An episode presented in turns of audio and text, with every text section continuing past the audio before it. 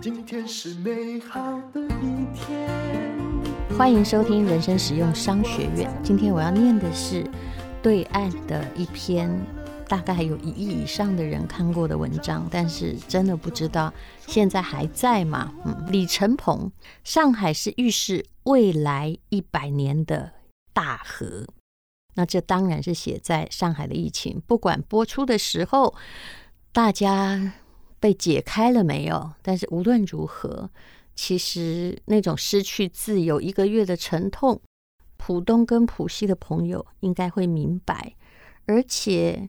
请问，如果人类不跟病毒和平共存，那么会有什么样结果呢？你会发现，刚开始好像控制下来了，可是后来这几天死亡率升高了，然后死亡的人，他可能死在方舱，也可能死在外头，死在等不进送入急诊室里。他不是因为新冠肺炎而死去的，为什么？因为他是因为其他的。并发症啊，比如说一个经济学家的母亲，本来九十几岁了，去打个针就没事了。可是现在，不管你是重度的癌症患者，或者是心肌梗塞，没有办法在测出你没事之前，把你送进手术室，而很多医生可能也被隔离的结果，枉死的人就增加了。好，我们来看李承鹏的文章吧。他以前也当过足球的评论员，是一个相当知名的媒体人。他说，二零二二年，上海人民说，在这短暂的人生中，我们少了一个春天。上一年少一个春天的是长春，在上一年是武汉，其实还有更多的不记得了。然后在这里补充一下，比如说像边境的小镇，像瑞丽，它已经断断续续几乎封锁了超过一百五十天。那上海只是因为这一次这么多人，而且它是上海，所以广受国际注目。李承鹏说：“其实每一个人每一秒钟都可以少一个春天，只要心头还笼罩着精神上的方舱。方舱就是你把阳性的病人就是一起送进去的某一种集中的地方。”这是上海发生的事。一个叫钱文雄的男人受不了压力上吊了。差不多同时，一个叫陈顺平的小提琴手也跳楼自杀。后者让我想起傅雷啊，他是一位钢琴家，死得很礼貌、很温情。为了让妻子多睡会儿，只留下两张纸条，就翻身跳下去。这是悲愤和无助的四月。每天在朋友圈看各种信息。打电话问各路上海朋友，饥饿自救、团购感染，死于门诊急诊室的门外。老人、小孩、女人在喊叫，看着听着，忽然就把各种信息搞混了。我觉得所有的悲伤只是发生在某个模糊而具体的人身上。这个人站在阳台上，分不清楚男女，也分不清贵贱。只是面孔充满了饥饿、绝望、无助，说：“上海怎么了？”你看，他们对九十四岁的老人动手了。有一个人在微信上求助：“我外婆九十四岁了，阳性后连续三天自己测已经变成阴性了，街道居委会却要求外婆马上收拾东西去方舱。”凌晨两点半，警察强行敲开房门冲进去。外婆说：“我不会去的。”可是他们就动手了，卷起被子把外婆拖走。外婆被拽倒在地上，然后被带到桃浦护理院，没有床，没有被子，只发了一个枕头。天哪！我还清楚一个帖子是这样写的。我父亲疫情期间无法看病，几天前就走了。殡仪馆来接他遗体去火化，对着他喷了很多消毒水。我母亲拿着他早上刚出来的核酸阴性的结果，哭着求他们少喷点，少喷点呐、啊，他是阴性。这位知名的媒体人李承鹏说：“这世界上有一种病毒叫傻逼耶。”且傻逼和病毒一样不可清零。看过病毒简史的就知道，人类唯一清零的病毒，就是全部清掉的病毒，叫做天花。从拉曼西斯五世感染天花死去，一直到一九七九年，科学家攻克天花，整整花了三千一百年。病毒对人类有巨大贡献，没有病毒就没有光合作用，没有病毒杀死海水中的细菌，大洋就是一汪细菌水，所以你不可能把病毒清零的呀。病毒中一个基因能够合成一种叫做核胞素的蛋白质，能形成一种东西，那个东西叫做胎盘。没有病毒就没有人类。即使病毒可以清零，傻逼也不可能清零。我相信写的人是愤怒了。很多人不读书，但是却有一种莫名其妙的优越感，叫做“我爱国”。凭什么讲科学？他们两眼充满着愚蠢的狂热，分不清楚细菌和病毒。他们把防疫当成小时候参加爱国卫生运动，一尘不染，片甲不留。无论你走到何处。身后都是有一个强大的祖国，不管你的核酸检验是阴还是阳，前面都有一个方舱。上海这次的防疫用的是北京方庄的社区医生，接受了新华社采访，然后他开始了指导上海的防疫工作。不管上海有多少的医学博士哦，他说呢。如果你想要了解赤脚医生，可以看一下大陆之前四十年前的一部电影，叫做《春苗》。这部四十年前的鸡血电影哦，我们这里叫狗血了，嗯，跟莲花清瘟一样，就是那个研究十五天就出来发给大家抗议的啊，包治百病哦。所以呢，你也不要奇怪，现在在上海用的方法，一个阳性就把一个小区封掉。又强迫全小区集中测核酸交叉感染，你明明已经转阴了，虽然你曾经被感染过，但你好了，你也没有症状哦。但是呢，啊、人家又把你强迫要送到方舱去，送到方舱十四天后，证明你确实是阴，可是又不能待在方舱，又回不到小区。天哪，怎么会造成这种状况啊？从医学层面上。你是阴，社会上你还是阳，你就是阴阳人。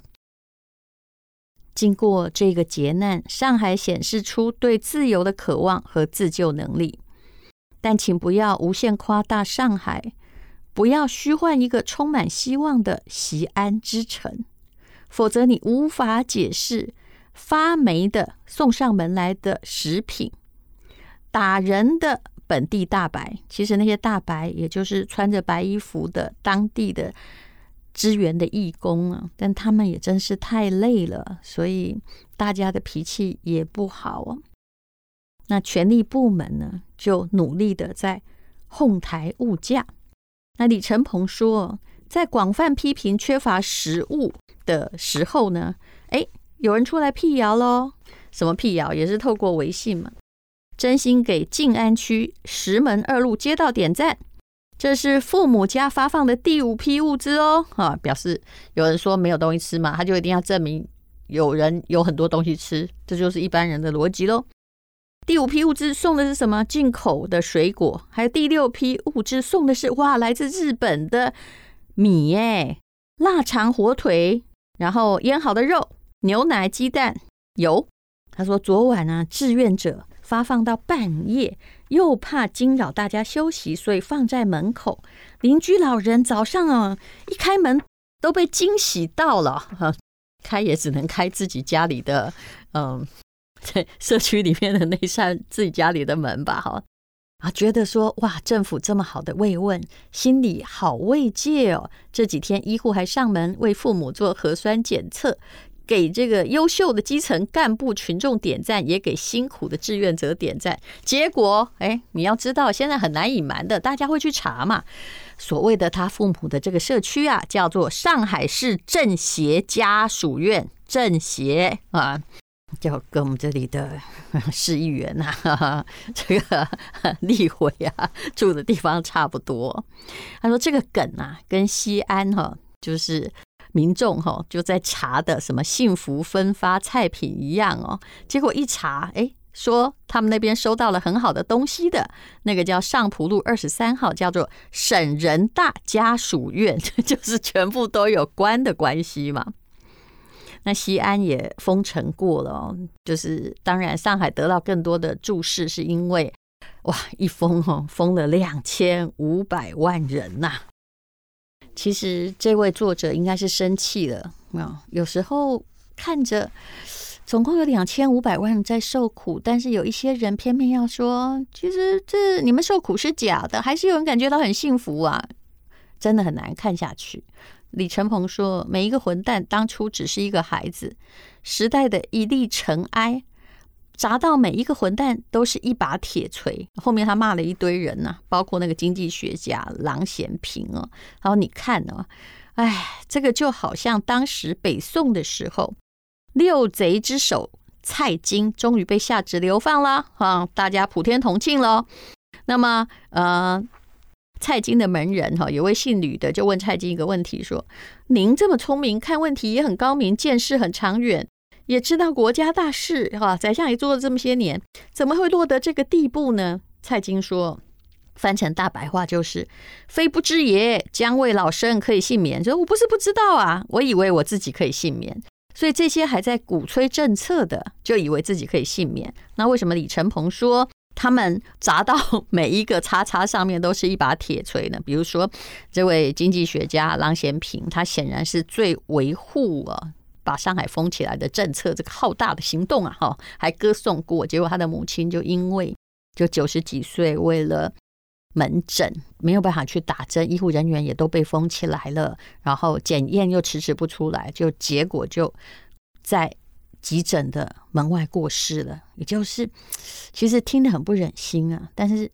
难道这不是叫做现世报吗？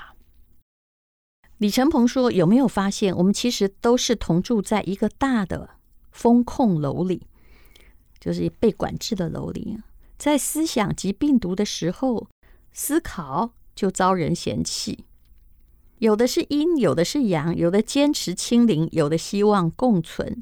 坚持清零的被铁锤砸了之后也哀嚎，因为那些他所歌颂的限制，有一天就会回报在自己的身上嘛。希望共存的，当面对对面有人变阳了，也就很大声的说：“拉走，拉走！”哈，只有少数人坚持。也在无数次的重复核酸的检验中，渐渐的就从阴性变成了阳性。如果你还坚持着阴性，那就继续检查核检，直到把你自己测成了阳性。对啊，你一直测，你一定知道有一天会测到阳性，一直封，一直测嘛。因为这个奥密克戎，奥密克戎它是一个传播力很强的，就算。连这个寄给你一些物资，你可能也会拿到。那不然怎么样呢？是可以不要吃饭吗？啊，那这个李承鹏说，因为这篇文章已经应该被删掉了啦。我只是在念他的文字。我们唯一可以坚持的只有人性，就好像我们坚持冰箱里面的最后一个馒头一样。那你请记住这些发生的惨剧，比如交大电院的退休教授。他是书法家，吴中南老师在急诊病逝，因为缺乏氧气等医疗物资，而且哀求医生给他没有。那他的夫人呢，也感染了，变成了阳性，那就这样死去了一个书法家。还有这样的例子，有人说我爷爷胃出血，血小板个位数，大脑缺氧，高血糖、高血压。那么因为上海优秀的。防疫管控没有办法得到有效治疗，后来呢，因为也没办法转院，就在病房中去世。还有一个瘫痪的聋哑老人，因为没有核酸报告被医院拒诊，医院也不得已，因为如果违抗命令，不知道会被怎么样哦，然后就离开了这个世界哦。然后说他们的同行啊。丹纳赫集团的一个 HR 因为心脏病发，但心脏病发的人没有机会，就是没有时间去做核酸报告啊，延误治疗，心脏病发没救就过世了。那也有人留下这个讯息说，我妹妹本来在上海上学，疫情发生前回到老家，后来因为严重忧郁症，可是没有办法找到医生回诊，于是呢就从楼上坠下来哦。哎，还有一个小女孩啊，三岁零十个月发烧了，父母大清早跑到北京西路的儿童医院，然后可是呢，发烧的门诊就关闭了。那怎么办呢？反正折腾了八个小时之后，才找到了上海的泸定路那边呢，有下午开门诊。经过了漫长拥挤的排队测核酸，后来一个小时后，他已经没有力气了，瞳孔放大，没有任何的生理反应。医生说救活了也没有意义。那是一个懂礼貌的漂亮小女孩。在生命的最后还在挣扎，但是竟然没有大人救她，为什么呢？因为你把病毒看得比生命还可怕，嗯，所以就是这样了。那至于北京的那一个指挥员，他现在高高在上，在许多的。博士上面就大家都不敢专家的看法了，因为就是要清零嘛。那当然只有赤脚医生比较容易响应这个政策。好，那最后要做一个结局哦。这篇文章写得非常沉痛。他说：“上海是什么啊？啊，哎呀，上海呀，飘过太平天国军队的战船，飘过洋枪队。”飘过英勇抗战的淞沪战役将士的遗体，也来过了张爱玲。张爱玲只想了一秒钟，就知道自己还是喜欢漂亮旗袍，而不是蓝灰军装。于是迅速收好行李，从上海到香港，到遥远的彼岸。后来呢，永远就没有再见到上海了。张爱玲知道，上海是可以预示未来一百年的大河。这两年发生的事情。让人家觉得有什么笼罩了下来，曾经拥有的珍贵东西迅速远去。我的一个做外贸的朋友遣散的员工开始开车跑滴滴，就滴滴打车了，嗯，就跟 Uber 差不多，嗯。我的另外一个电视台朋友开始借钱，开始是三千，现在连五百也借。还有一个兄弟因为生意失败，女朋友远走他乡，他卖掉所有家当。下落不明，上海的折腾到底会到何时为止呢？无论如何，我把这篇文章念出来，是希望播出的时候，也许所有的上海人恢复了自由，但是永远不要忘记这一刻。所有的上海人希望的是，上海现在是大陆最有钱的都市，但是我相信，任何的富裕。背后都要有真正的自由当基础，这样人们才能够快乐的活着。